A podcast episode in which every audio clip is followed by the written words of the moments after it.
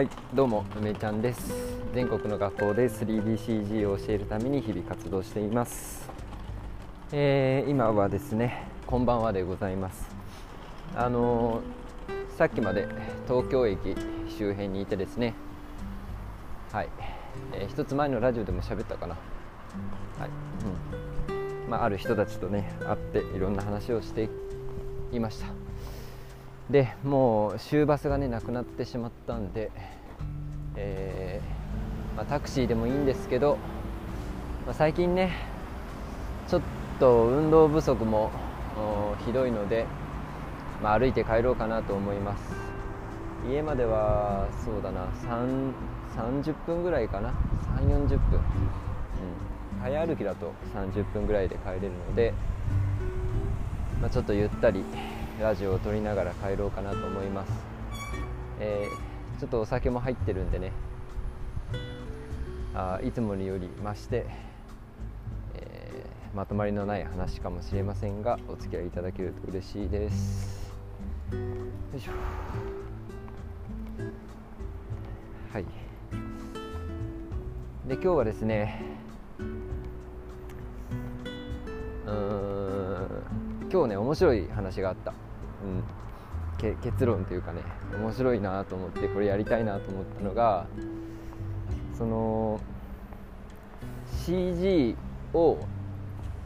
学べるなんかドリルみたいなのを作りたいなって。でちょっと、CG を学べるだとちょっとわからんのだよな、うん、そのブレンダーの使い方を学ぶとかじゃなくてもうちょっと汎用性のあるうんなんか空間認識能力みたいなものとかさ。やばい。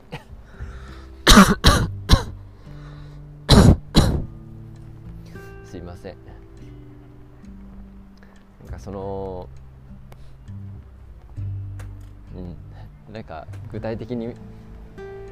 具体的に話してたんだけどちょっと忘れちゃったんだけど。あのまあ、なんか CG って結構こう数学とか物理とか科学とか、まあ、理数系の科目にはまあもちろんね、うん、結構相性がいいと思うんですよ。で今今時はさあの昔のステム教育って言われてたものも名前が変わってさスチーム教育ってなってますよね。あステムっていうのはあサイエンス。ちょっと頭回ってないのかな。サイエンステクノロジーてかあれだね。飲み飲み会だったからちょっと喋りすぎて喉が痛いのかな。全然声出ないわ。サイエンステクノロジー。エンジニアリング。マスマティックスですよね、まあ、それに最近は A が入ってアートが入ってスチーム教育ってね、STEM だったのが STEAM になってますけどそのアートの部分って何かって言ったら表現であって、うん、決してこう美術の授業みたいなああいう我々が思ってるようなイメージじゃなくてねやっぱ表現するっていうことですよね。はい、作って表現していくっていうそういう能力をなんか鍛えるドリルみたいなものを作りたいなっていうのが今日の、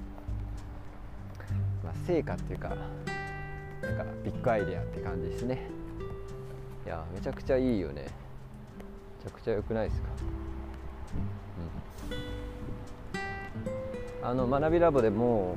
10月に「道ラボ」っていう子ども向けのね学び場を作るんですけど、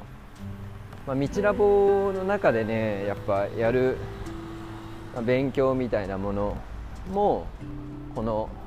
ドリルっていうのは生かされると思うしまあ、何よりねやっぱそのドリルみたいなものをねなんか自分たちで作るっていうのが面白いんじゃないかなって要は子供たちが何か気づきがあった時に表現の方法としてね表現の方法としてこうドリルの問題を自分たちで作るっていうこれをねやりたいなと思ってて。いいでしょ。で自分が考えた問題がさドリルになってさしかもそれが書店とかに並んだらちょっと感動もんじゃないですか。もちろんね子供が作ったものそのまんまっていうのは商品にできないかもしれないけどでも大人がうまく伴走してね、えー、いろんなね自由な発想で生まれてきた問題っていうのをこう世にね広めるっていうことは、まあ、できるんじゃないかなと思うんですよね。うん。はい、なんでねやっぱその学校なん未来の教室か。未来の教室でもちょっと掲げたことではあるんだけれど既存の学校教育の中に自然にこう CG のようなこう創造性の高い学びっていうのを取り入れるためにはさあのブレンダーを勉強しましょうっていうの。やっぱだけじゃ、やっぱり厳しいっていうかさそのもうブレンダーインストールってなった時点でハードルは高いじゃないですか。だからなんかその空間の中のものを扱うっていうのを、まあ、もちろんブレンダーとかねぜひ無料なんで触ってほしいんですけどね、まあ、それのきっかけになるようなものっていうのをやっぱ商品化したいなって思って。だから子供向けのそういう既存の国数国国産リーシャみたいなそういうさ書店にあるじゃないですか子供向けの。あそこに並べたいくないですか表現力を鍛えるみたいな。ね。えクリエイティブスキルを身につけるドリルみたいなのを開発して本棚にね平置きしたいですよね。でそれはさ結構その道ラボの中でね使っていくってこともできるしね道ラボで使っていくってのもできるしまあ、使っていくこともそうだし今言った通り作るっていう問題をね自分たちで作るっていうのもなんかコンテストみたいにしたりとかしたら面白そうですし。でそのなんだろうな既存の科目と結構連携されたあクリエイティビティの高い学びっていうのは学校教育にそのまま持ち込めると思うんだよね。なんかさ薄いドリルでいいんだよ。薄いドリルをさ持っていってなんかこう空間的なものとか何か自分の自分を表現するそういうなんかワークシートみたいのを作りたいですよね。作りたい。でそういう開発をラボの中でできたら、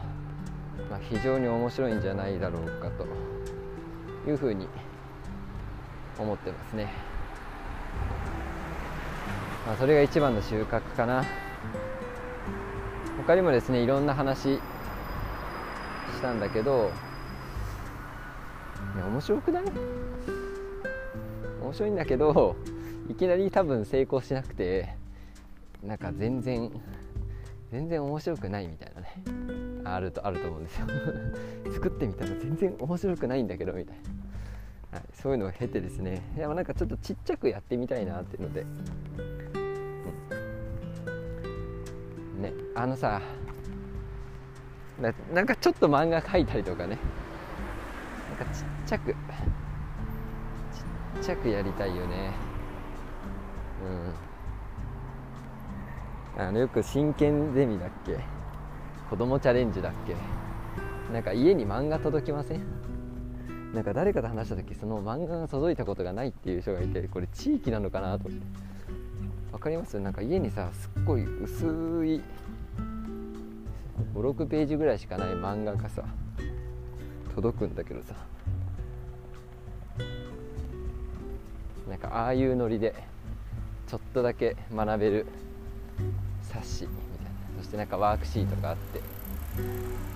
そういうのが作れたら面白いな。でそれがゆくゆくは、まあ、書店に並ぶしあとはねやっぱそのよく何て言うんだろうな。それこそドラえもんとかそういうキャラクターがいてさよく図鑑とかがそうなんだよね。あれあれどこのどこのかな？講談社？講談社？講談社？まあ、いろんなさ出版社の図鑑ってあると思うんだけどこうドラえもんとコラボしてさドラえもんが解説してくれたりするわけじゃないですか。なんかそういうキャラクターみたいのがやっぱ必要でキャラクターね作ってキャラデザして、えー、でそれがさなんかさクリエイティブな学びを教えてくれるみたいな。ちょっとこうテレビテレビ方面もいけるじゃないですか。ね。そういうなんか NHK のさ あの5分番組みたいなのやりたいね。はいということで夢はね夢は広がるってことで。ちょっとこれはね真面目にねあんまりこう夢は大きくだけど、はい、手を動かしたりするのは地道に。で小さいスタートからねやってみようかなと思っているのでこれはなんかラボのみんなとちょっと楽しみながらやりたいな、うん、ラボのみんなか講師部。ラボの中の講師部か。うん。そうだね。あの学びラボってえいついついつしかですね。いつしか私は教育コミュニティだって言ってるんですよね、はい、その昔は梅ちゃんのファンコミュニティって、はい、言い切ってましたけど今やっぱ教育を作って学びを作って自分たちでも消費していくコミュニティっていうふうに教育っていうねこう軸足が、まあ、しっかりあるんですけどその教育コミュニティとしてねやっぱいろんな活動していきたいなと思った時にこのドリルを作るっていうのは結構その動画を撮影してさ、はい、講師をやりますみたいな。動画教材を作りますって結構ハードル高いじゃないですか。でもドリルだったら資料だけだから作れるかもってちょっと淡い期待をはい、抱いていますね。ドリルどう？いいんじゃないかな。本当にいいと思うな、ちょっとラボメンとラボメンに相談してみようと思ってます、はい、なんか今日あの行く前にねラボでの活動をもうちょっとこうなんか増やして交流を増やしていきたいなと思ってたんですけどまるでそのね発言を聞いてたかのようにそういう、うん、アイディアというかねちょっとそういうのやってみるみたいな感じになったのでってみたいですね。うん。よし。はいそしてもうそろそろクラファンだね。いやなんかこの1週間ぐらいかな。1週間かな2週間かな。なんかそのクラファンの準備っていうのが全然進んでなくて。でぱりクラファンって何なのかっていうことを改めてちょっと言語化しておくとですねあまあこれよく言われてることですけどその信頼貯金の引き落としだって言われるんですよ。信頼を信頼を何て言うんだろう。貯めた信頼を使ってるって感じなんだよね。うん、どうどういうことかってなんかほとんどその関わりのない人たちから大声にね大声を出して「こういうことしたいんです」ってあの支援してくださいって言ってもまあそうそう支援なんて集まらないと思っててまあなんか希望は持ちたいけど子供たちのためにこういう活動がしたいんですって言ってあそうだねっていいねって言って何千円も払ってくれるっていうのは、まあ、すごく稀だと思うんですよ。もう誰あなたっていう感じじゃないですか。だからやっぱりクラファンっていうのはなんかすごく地道なドブ板営業なんですよね。うん。本当に。えっ、ー、とねなんか事前に3 3分の1ぐらいの目標金額の3分の1ぐらいの人たちにはなんかこ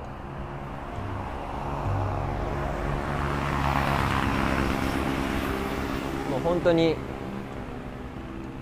なんかなんて言うんだろう面と向かってお願いしてこうクラファンが始まったらどうかお願いしますって。なんかそういう根,、ま、根回しっていうのかな、うん、でも事前性がすごく大事だってことですね。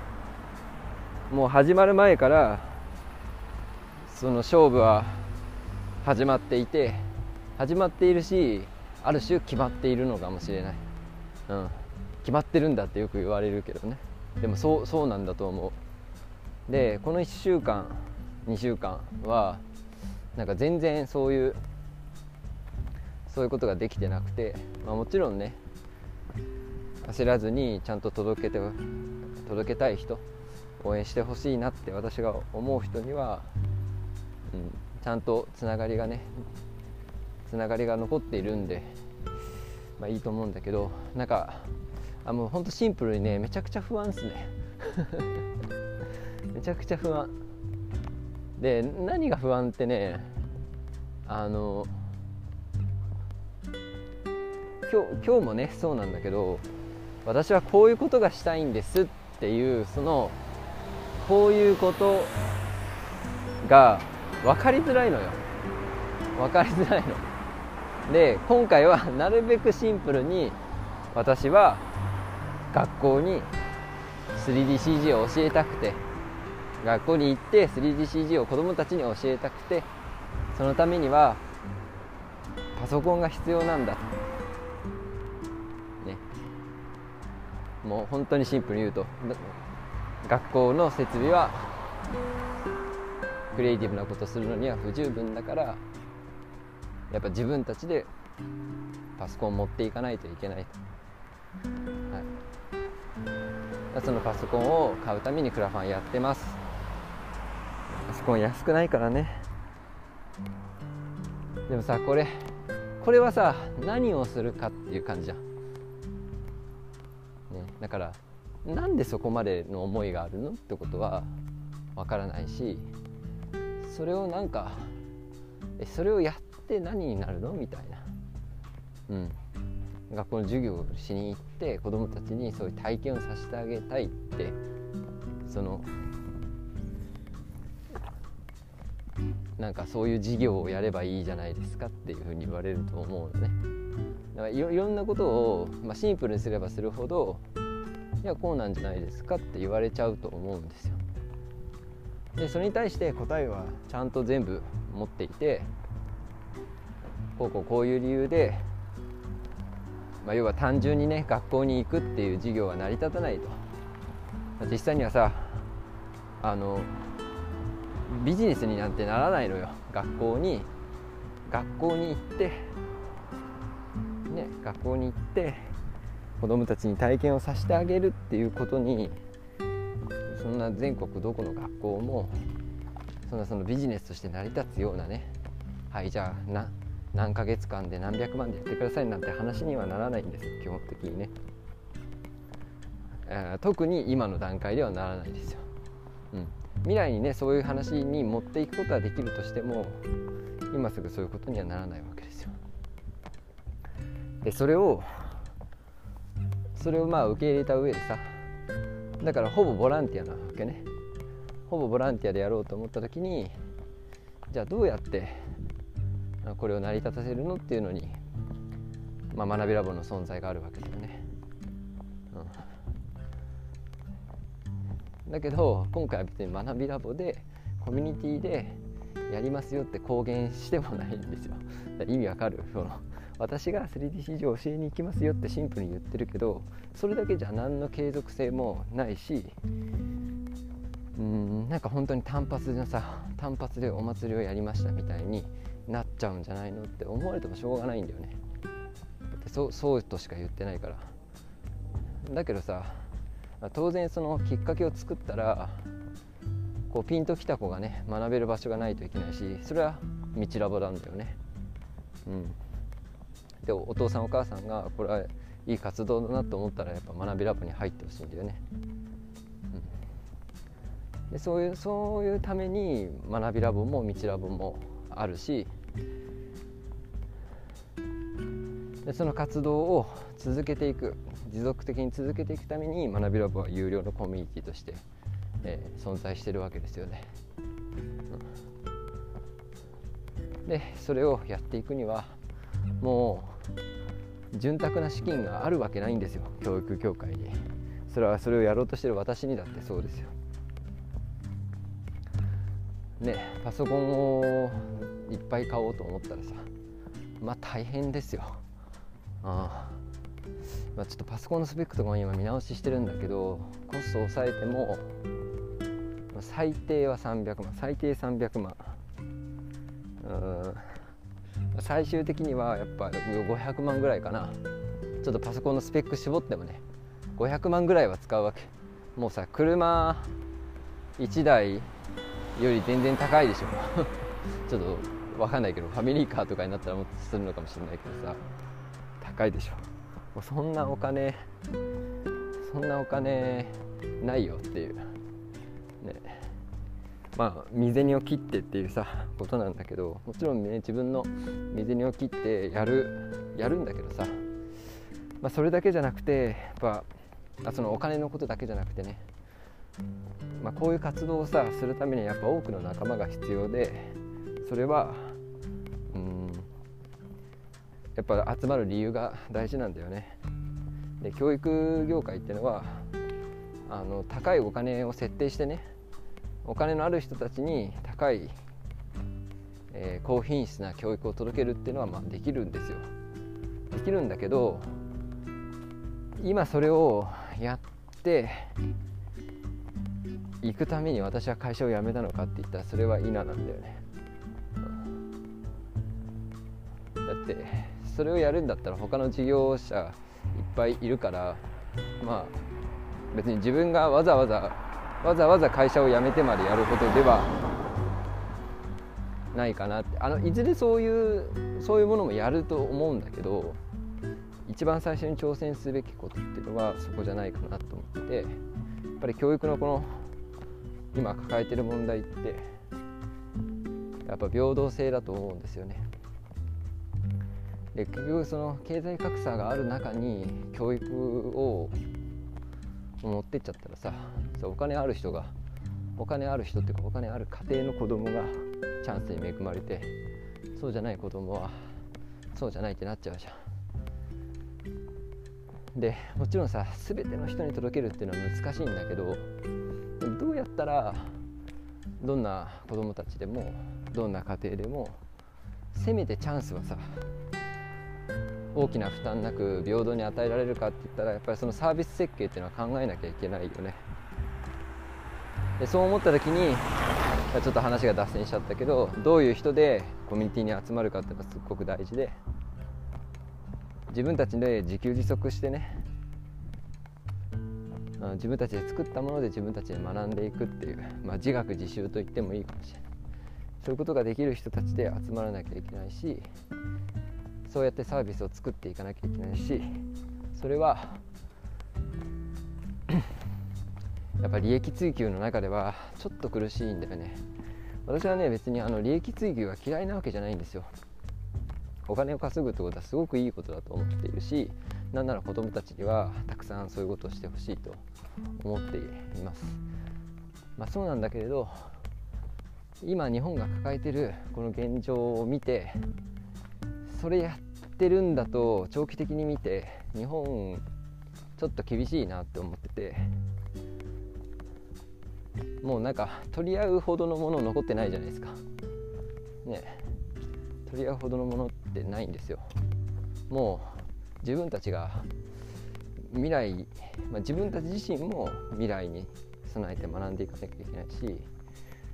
子供たちに何かバトンを渡していくためにさ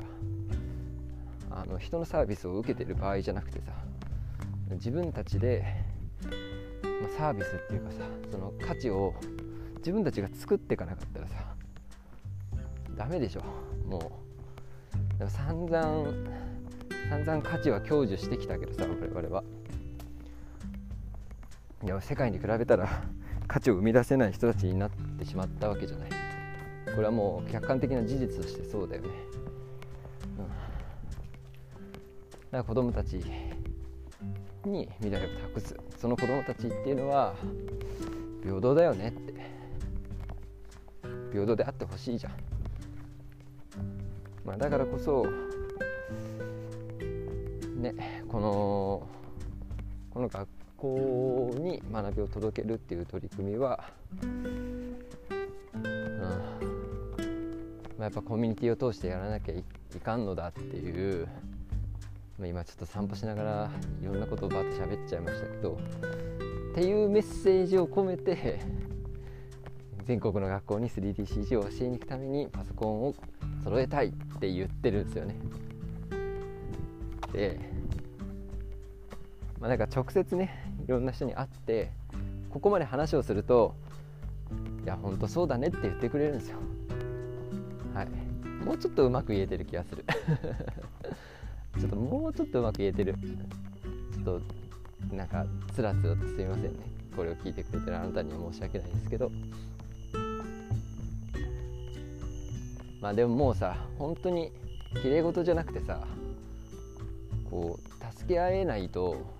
やっていけないと思うんだよね。だからこそみんなで頑張ろうっていうことであって私はそれを大事にして生きていきたいからさ、まあ、これを伝えればあいいねって。で現にさそれをちゃんと伝えてこれた人たちっていうのが私の周りにはいてすごい素敵な人たちに囲まれてるんだよね。そして未来の教室だってそうだし今日のね、ま、なんかドリル作りたいなって話もそうなんだけどそういう素敵な人たちに囲まれてるから素敵な話が降ってくるし熱いエールをもらえるんだよね。でだけど だけどだけどそこまで説明してやっと伝わるほどの意味わからなさんですよ私のやりたいことっていうのは。ね。で今私は何でこんなこと喋ってるかってクラファンが始まるにあたってさこれをさ端的に伝えられるようにしなきゃいけないなというふうに思ってまあそれもアウトプットの練習というかさ、あの思ってるだけで用意したセリフじゃ届かないから、まあ、こうやって頭の中の胸の中の言葉をとりあえず出してみて、まあ、自分で確かめてるっていう状態ですね。うん、やっぱりその子供たちに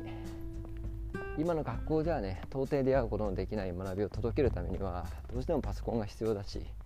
逆に言うとパソコンさえあれば、パソコンさえあればあとはやる気なんだよね、うん、やる気っていうのはやるぞっていうことだけじゃなくて要はビジネスにならないんだよ。もう無理なの。無理なのっていうのは直接的にはね学校に営業するとか、ね、国に営業 国に営業っておかしいえ、国の予算をもらうとか自治体の予算をもらうとかそういうレベル感でやってたら無理なんだよ。そんな。だってそれが証明してるじゃん。だってそんなそんなことをやらないでしょ？どの事業者だって。だから正解なんだよ。で私は不正解をやろうとしてる、うん、ビジネスの不正解をやろうとしてるけど社会にとってはうん、正解というか一つの答えになると思う。ね。あのちゃんと会社を大きくしてさあよりサービスの届く範囲をさ広げるっていうことはすごく大事。だからそれはやりやりたいんだけど私がやりたいことっていうのはやっぱりもう自分たちで生み出していかないとまずいよねって思えた人たちで実際に行動して価値をつないで子どもたちに届けて自分たちも学んでこの時代を生き抜いていかないとちょっときついじゃない。もともときついんだけどさ。そうじゃないと学校教育に何か新しい風がこう何ぼぼんやりしてたら吹くかって言ったらそんなことは絶対にないんだよね。うん、でそれがうん本当だったらビジネスになってた方がいい。絶対そう。ビジネスにちゃんとなってる方がスケールするし本当にたくさんの人をの幸福度を上げることができると思うんだけど、まあ、それが厳しいって私は思ってるんだよ、同じことをね言ってると思いますけどずっと。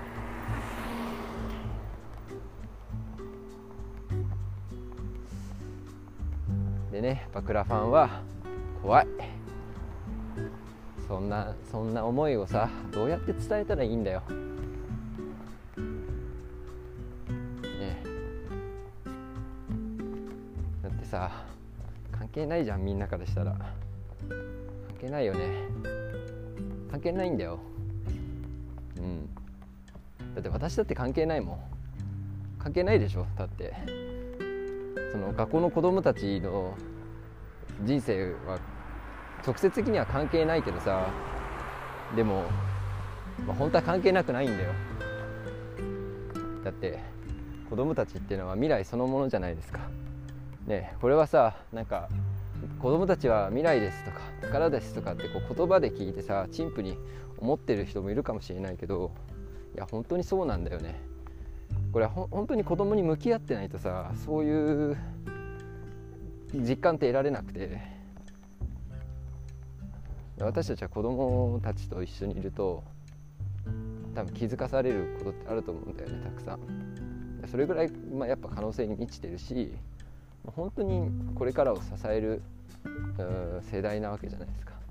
当然今を支えているのは私たちであって、まあ、そういう子どもたちを大切にするっていうことが自分たちごとになるっていうのはなんかすごい難しいことなんだよね。なんか関係ないことだなって。それはもしかしたらもう私たちが子供たちのことを心配できるほど余裕がないっていう側面もあるのかもしれないね、うん、もしくはまあそんなに社会のことは気にならないかなみたいな。自分だけ良ければいいかなって。でもきついよね。もし日本日本にいる人たちがまあ日本っていうか私のねメッセージが届く範囲の人たちがみんなそうなんだとするときついね、うん、だから私としてはなんかさなんか希望希望になったらいいなって自分自身のそう思いますよ。このクラファンがさどれぐらいの人の目に留まるかっていうのはもちろん、ね、全然わかんないけどそこで全然関係ないさ全然関係ない人たちにこうきっかけを与えたいとか教育を平等に届けたいっていう、まあ、こういう思いにさどれぐらいの人が共感してくれるんだろう。ってその共感をしてさまあ、身を削るわけじゃないですか。身を削るでいいのかな。分かんない。お金を出してくれるわけじゃないですか。そこまでしてくれる人どれぐらいいるんだろうって。それが怖いよね。だしなんか自分の思いをどこまで伝えられるんだろうって。